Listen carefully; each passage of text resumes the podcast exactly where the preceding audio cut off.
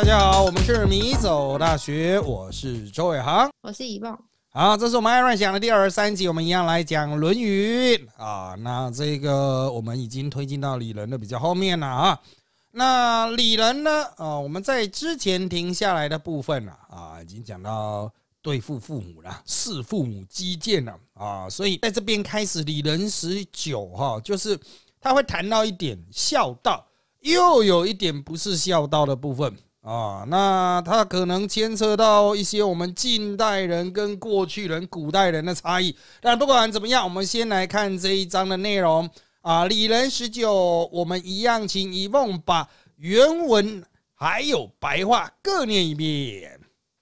子曰：“父母在，不远游，游必有方。”那翻译是孔子说：“父母在世时，不要走远。”必须走远时，一定要留下准确的地址。好，那这个主要是在讲哈，这个父母啊，这个古代的父母哈，其实平均寿命也一定比现在要短了啊啊，所以他的说法就是说啊，他有两个要素，第一个，父母很短命啊，可能你来不及侍奉他，他就挂了，所以最好不要去太远的地方啊，以免没办法侍奉父母啊。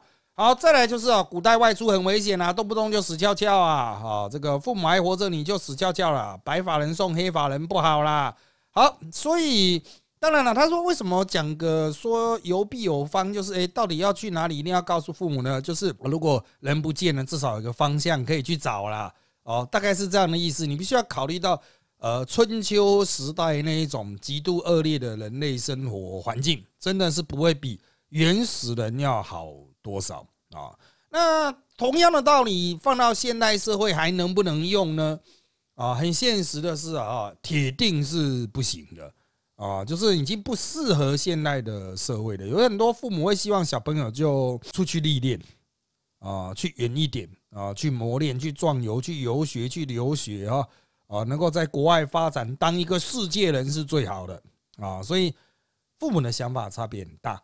啊，那另外换一个角度呢，也有很多人的所谓的孝行哈，这个自己可能没办法没空啊，啊没办法出国啊，就送父母出国，父母退休了没事干啊，就送父母到处跑。所以近代也有另外一种，嗯，算很典型的那一种父母啊，或所谓的孝亲型啊，就是不断的送父母出国参加旅行团，去日本吃好料，去韩国去哪里，去欧洲什么的啊。好，那这个在疫情期间虽然一度中断，不过现在哈，我个人看是还蛮普遍的啊。像我这次去日本啊，去日本的四国，其实真的很妙哎。现在真的所谓自由行哈，它也蛮那种套装行程的啊。这个为什么会是套装行程？我在那边简单说明啊。虽然我之后可能会拍一支影片来讲啊，不过我现在先呢，先在这边讲讲，因为啊，那个影片拍出来不知何年何月了啊，就就先来先讲。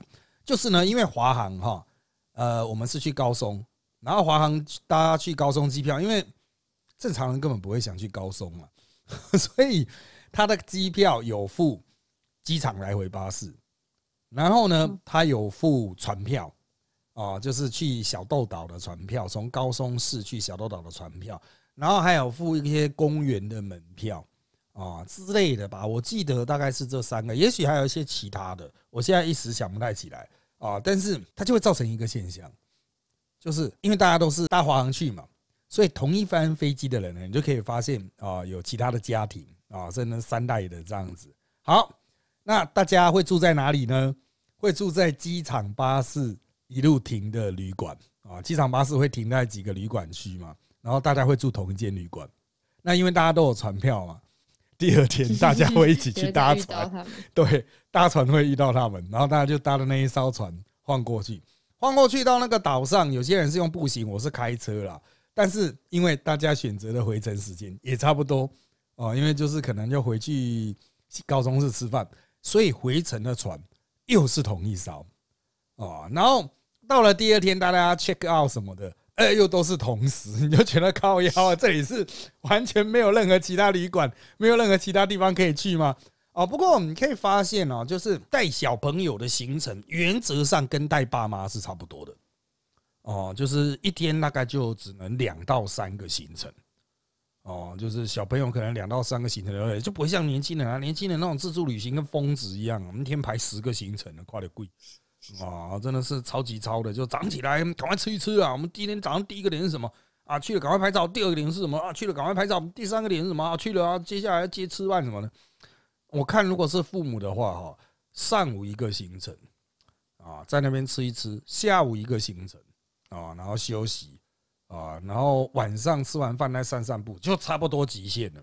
小朋友也是差不多啊，所以给听台的哈，还没有正式开始规划这种孝亲之对孝亲之旅，这叫孝亲之旅啊。就是实际上你也可以就付一笔钱让他们去参加旅行团，我觉得一定会比较轻松。可是阿公阿妈都会希望说啊，可以跟孙子孙女啊一起出去的，他可能不想跟儿子女儿了，但他会想要跟孙子孙女嘛啊，反正就只好全部都一起带着去。啊，那其实虽然很多台湾人是选择搭搭火车，哦，大众运输工具，我不认为这是不好的，哦，只是呃，我个人已经习惯是开车，就因为什么东西都丢到车上去啊，开了就可以走啊。但是如果你是一家人的话，就开就比较开要大一点啊，那可能租起来就比较辛苦啦，啊，可能钱会比较贵，贵蛮多的。但是你就全家都塞上去了，可以也是可以在某种程度上节省一部分的交通费。啊，但是就不容易租到了，因为可能都要租九人座。好，那当然了哈，这个有必有方，这个在近代还是有一些意义。就是如果你告知父母要去哪，哦，在现代，哦，你告知他们要去哪，还有一个很重要的作用就是什么呢？因为长辈都会去希望你去带一些当地的名产回来嘛。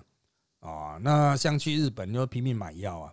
啊！现在台湾人再次进攻日本药妆店，这样子哦，就是哎，时代真的改变。以前我们在那边退税搞了半天，哦，现在他让他们哔哔哔哔哔哔，好的，然后就这样子啊，就是完全不会阻塞，就完成退税。到底有没有比较便宜呢？啊，根据我们过去哈，在这个大阪啊，因为我以前住大阪，在那种比较热闹的都市哦。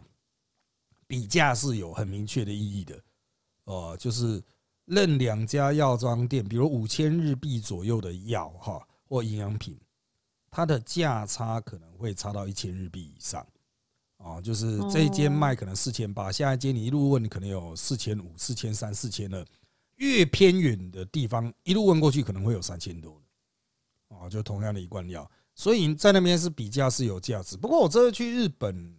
不知道是因为四国的关系还是怎么样，我发现过去那一种越往偏僻去价差越大的状况有点消失了。不同的药妆店的确还是会有不同的价格，但同一间药妆店哈，怎么问都是一样的价格啊，它就是不分地点，不分地点了。以前我们真的会去那种超级无敌靠北乡下的，我怀疑那个地方到底有外国人吗 的这种地方，很阴暗的小药妆去买，然后看的超级无敌便宜。真的是在大阪难波买两罐，在那边可以买三罐的价格，这样子。对啊，对，但是现在就是啊，比来比去差一千块这样子，一千日币还没有一千日币吗？好像没有哎，差一百日币而已。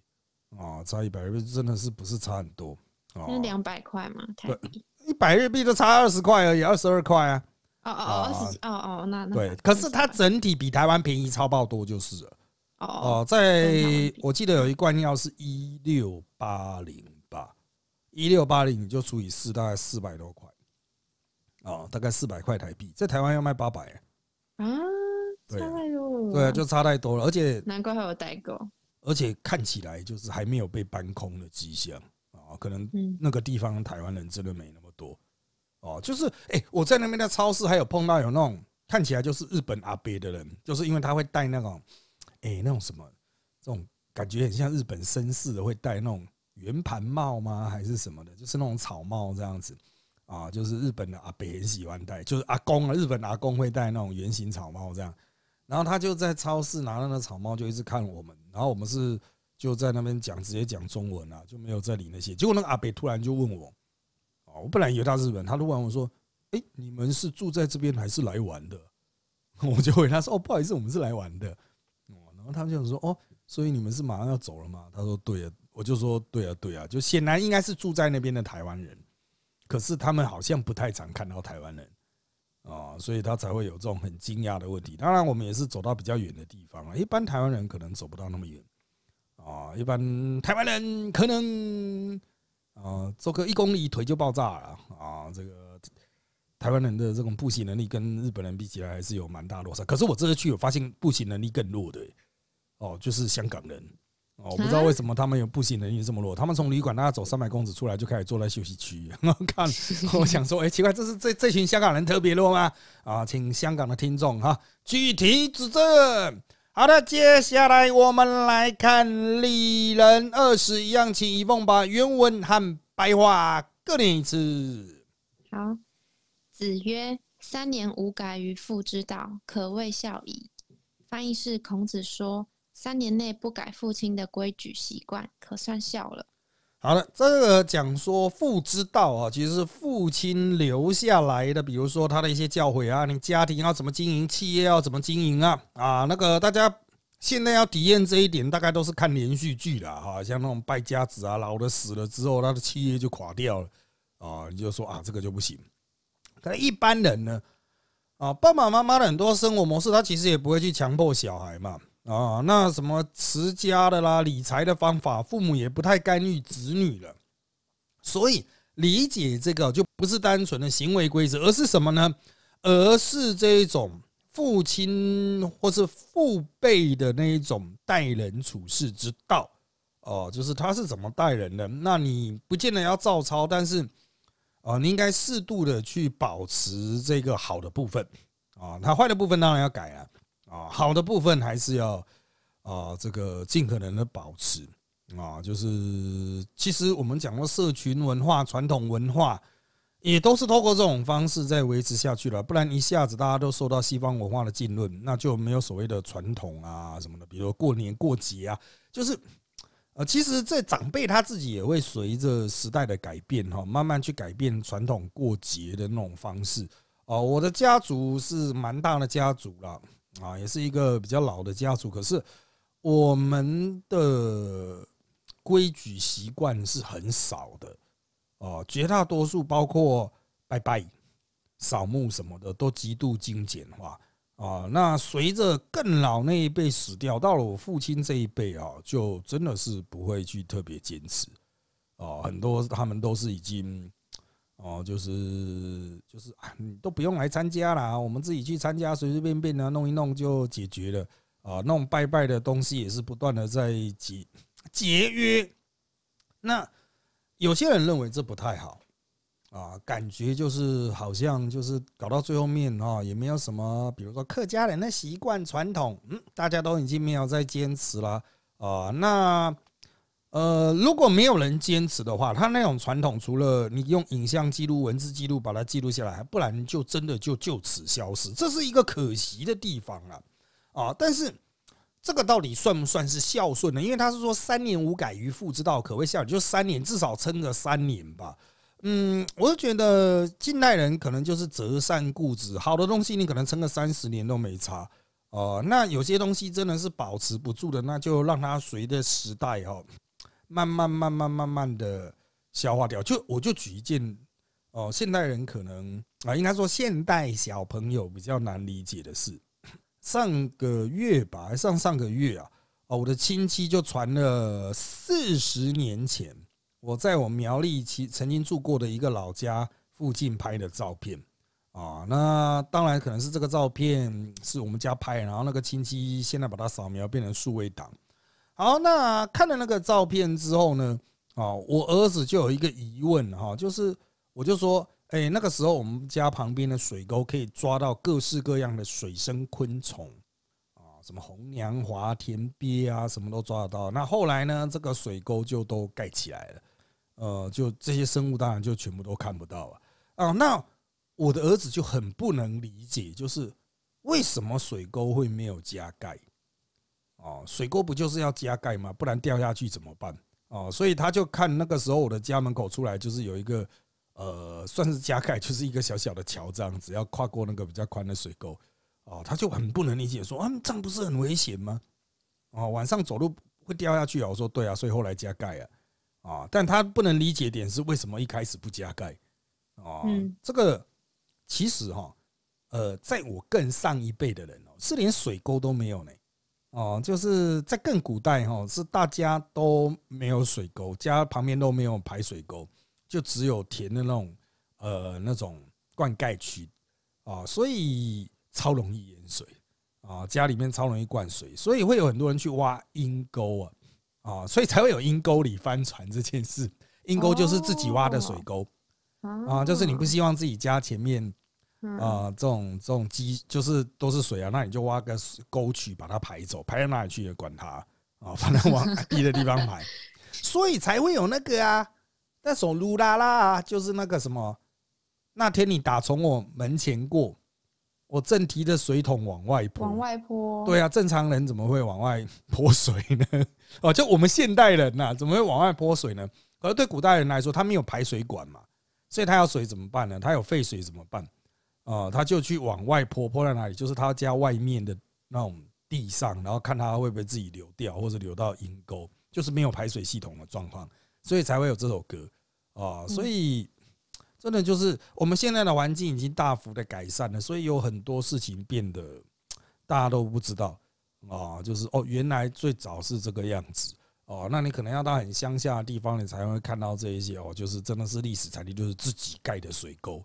哦，都市人都会觉得说，干那不是政府盖的吗？可是，在乡下很多水沟真的是自己盖的啊，然后它都很不合那个物理学定律，它会逆流的，就跟小鱼逆流而上啊。好，那我们再继续往下看到李仁二十一一样，请以凤来把原文和白话各念一次。好，子曰：“父母之年。”不可不知也。一则以喜，一则以惧。翻译是孔子说父母的年龄不能不知道。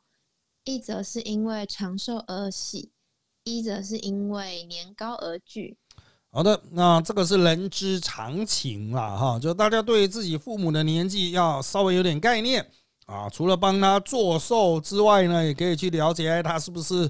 啊，有相关的权益啊，哈，你比较年轻的听众，可能父母慢慢才要进入老年，哦，那么他有没有一些相对应的福利呢？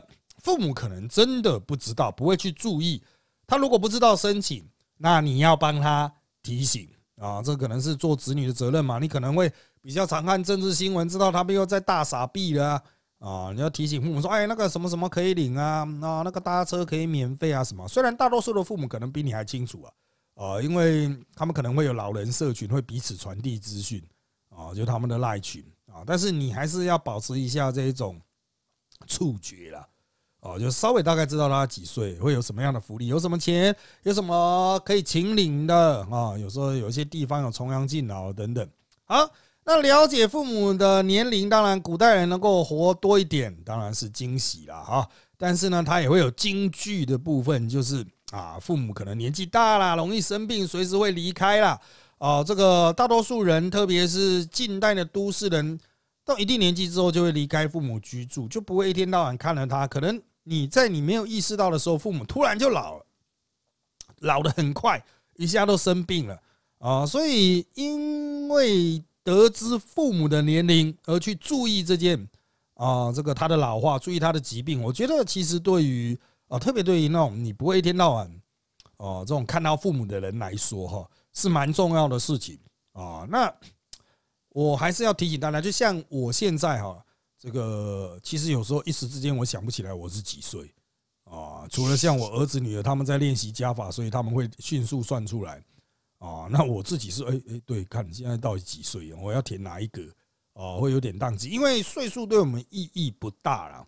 啊，因为也没办法多领多少钱呐，也不是什么投票不能投票啊，就是过生日哈，其实都是花我的钱，就是啊，过生日再花我的钱，所以我也没有什么特别过生日的兴趣啊。所以，嗯，你要想，如果自己是这个样子，搞不太清楚自己几岁，那父母会不会也是这样子的状况呢？啊，所以我是觉得说，哦，你就算对自己不太 care。对自己相对比较重要的人啊，稍微要去弄清楚一点了哈。当然，对父母是这样，对小孩啊，我发现一点呢，就是有很多爸爸也不知道自己小孩几岁啊，这个没有当爸爸的人可能还不知道，或是没有结婚的女性，你也不知道男性会这么愚蠢啊，就是哎，自己小孩几岁，他算了半天算不太出来哦。那我会知道，是因为像我们会出国嘛，所以一天到晚来填那个资料啊，填小孩的资料，所以我们会比较知道，就是有些事情、有些资料是我们自己申请的。可是当一个家庭永远都是在妈妈在负责。照顾小孩的时候，就会出现所谓的废物爸爸啊！我一般都称这种爸爸是废狗爸爸，一点屁用都没有啊！这个我是强烈建议的哈，就是如果你身为男性哈，持家男性在外面赚钱的哈，呃，又觉得自己太废了，在照顾小孩上面太废了，那我的建议是你至少试着接送小孩啊，就是送或接啊，早上送，试着送或接。就是培养一下啊，和自己小孩的互动啊，啊，这有的爸爸就全部都推给太太啊，然后他就自己说啊，我就是专心赚钱啊，怎么样的？哎，说白了啊，哎，也没赚到几毛钱呢，啊那是到底是在虚忙什么？哈，跟小孩子混熟一点啊，了解一下，哎，小孩子到底是几岁啦？啊，几年级啊？他的智力程度大概发展到什么？知识程度大概发展到什么层次？哦，稍微有点互动啊？为什么呢？啊，真的不要装忙了啊！实际上，绝大多数的社会人，应该讲说九成吧，九成的社会人应该都没有我忙哦。九成的社会人应该都没有，当然大家工作形态不同，但我觉得九成的社会人应该都没有我忙啊。因为像我们经营公司的，我们礼拜六日，即便是休假时间，我们也经常是在工作。啊，我要特别强调哈，就是我们的这个呃，米走大学，我们最近进行时间的调整，啊，比如说礼拜日就啊后退到礼拜一啊，那就是一一路顺延这样子哈，每一个都是往后跳一级，然后闪过礼拜二和五，因为礼拜二和五是 YouTube 上面的直播。好，那为什么我们要做这样子的调整呢？实际上就是我们要尽可能让六日不要上班。哦，不只是我们我自己不上班，你要让后勤资源体系能够休息哦，不然就很糟啊。他们六日也要上班啊，虽然他们六日不上班，可能也在打电动吧，我不知道。但是啊，就是要给人正常的休假啊，除非实在是没办法，有些录音要在礼拜六了哈。有些米走大学成员是啊，实在是没办法，他只能礼拜六录音。那当然了，我们就是礼拜六日我们再录。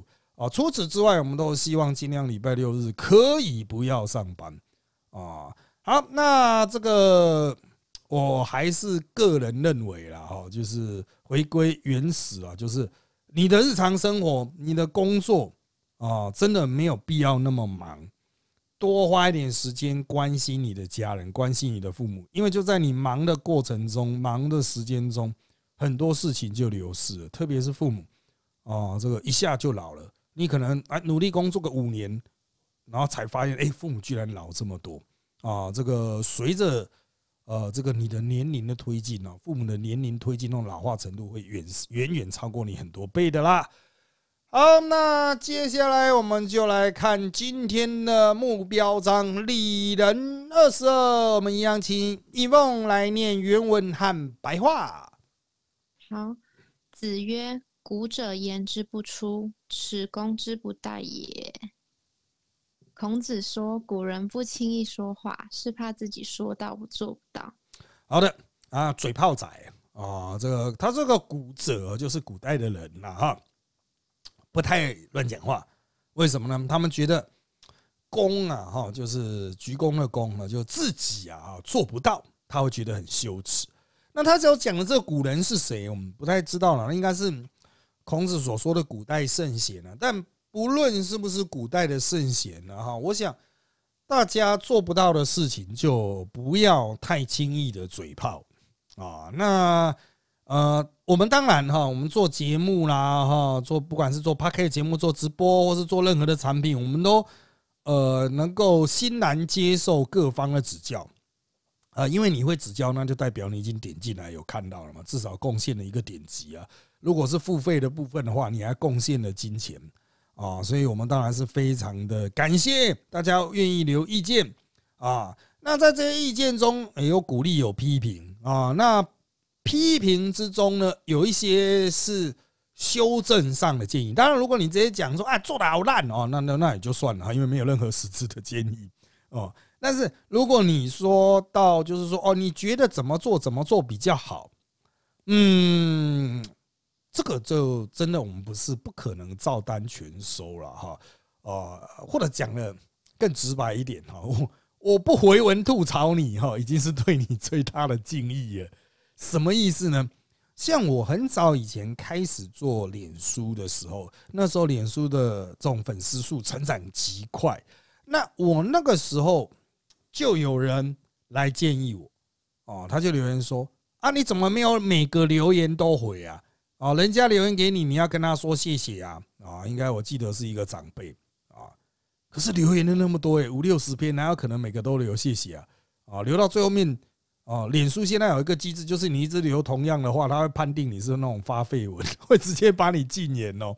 哦，所以在实物上是不可行的，我们只能挑选最有价值的、最应该回应的去做回应啊。那当然也不见得是由我本人回应啊，像现在我们有小编啊，我们有小编会去回应这一些绝大多数的留言啊。你看到让我回应的，然后谢谢哈，那一种都是小编回的。哦，这种都还要我准本人回，他妈太累了吧？啊，当我这么闲啊，当然有时候我在滑录节目的时候滑手机很闲啊，会开始来回一些无聊的留言，但那那一看到就知道是还是有花一点心思哦，去营造出某一种我想要的氛围啊，就是不是单纯的就是一对一，我是希望即便是一对一的话，也可以变到一对多。好，那除此之外呢，对于很多世界上的人事物，都会有人去提出。各自不同的评价，我觉得提出评价这件事情是可以接受，五星、三星、四星、二星、一星，好吃难吃，值得去不值得去，这一些都是，呃，我觉得就是大家都就是你出来闯荡都应该接受这样子的批评啊，因为那是他的言论自由，他就是给你一个纵横的评价。可是像那种就好为人师型的，就是啊，你这个店哦这样经营不行，你应该怎么怎么经营的。嗯，有些也许会有带来一些启发，但是哈，依我经营网络经营这么久，经营公司经营这么久，这类型的意见哈，百分之八十五到九十哈，其实都要反着看呢。也就是说，它实际上是完全负效果的意见。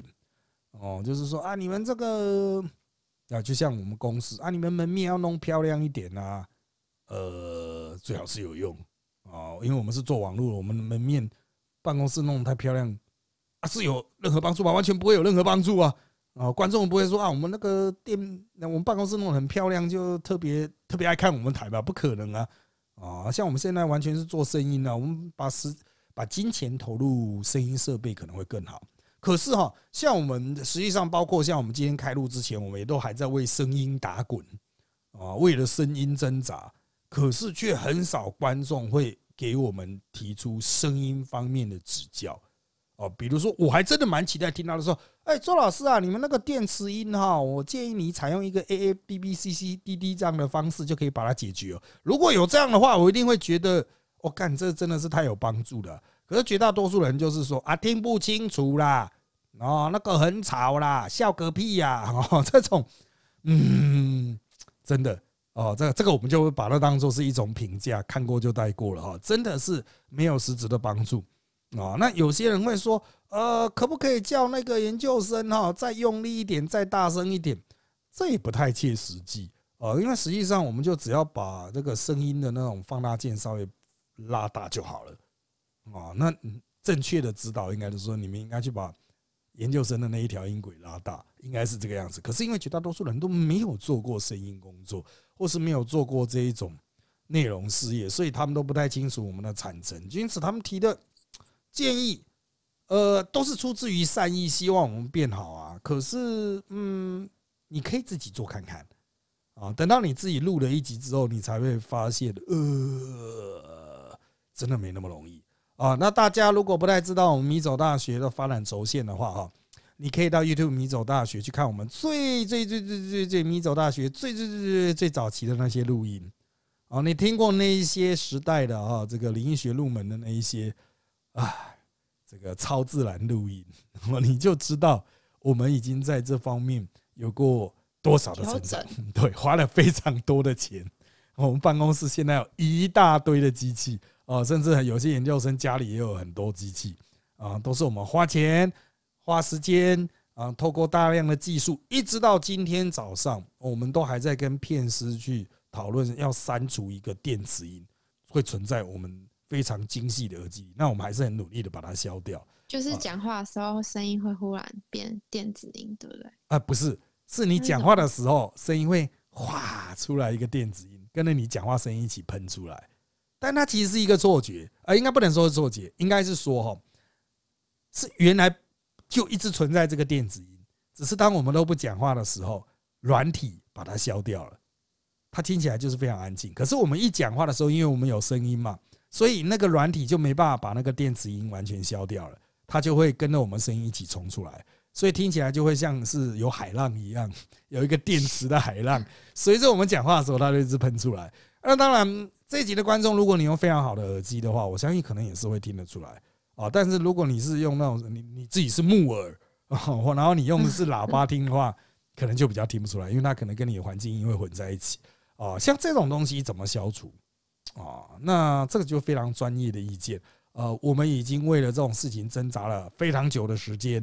啊，我们也在努力改进。如果你知道一劳永逸的方法，欢迎到这个频道啊，我们这一个影片的下方啊留言告诉给我们知道，我们的片师一定会好好的参考的。好，那我们这集内容差不多到这边喽，请追踪米走大学脸书粉丝团与 YouTube 频道，以掌握我们的最新状况。也请在各大 Pocket 平台给我们五星好评。有意见也请在 YouTube 米走大学留言，让我们知道。谢谢大家的收听，那就在这边跟大家说拜拜，拜拜。